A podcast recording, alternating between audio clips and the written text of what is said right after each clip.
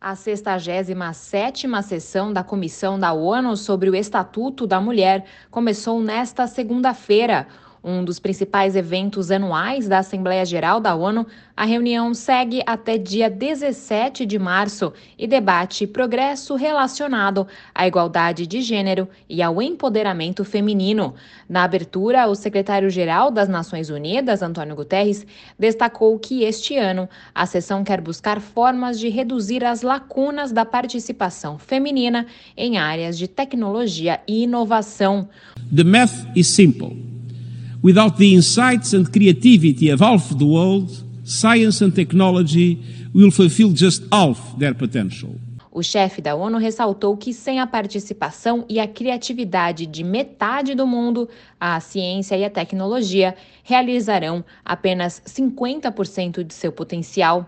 Segundo dados apresentados por ele, 3 bilhões de pessoas ainda não estão conectadas à internet, a maioria mulheres e meninas em países em desenvolvimento. De acordo com Guterres, nos países menos desenvolvidos, apenas 19% das mulheres estão online. Ele adiciona que, globalmente, meninas e mulheres representam apenas um terço dos alunos em ciências, tecnologia, engenharia e matemática.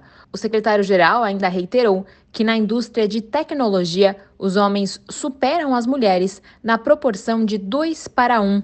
Na inteligência artificial, apenas um em cada cinco trabalhadores é uma mulher. Da ONU News em Nova York, Mayra Lopes.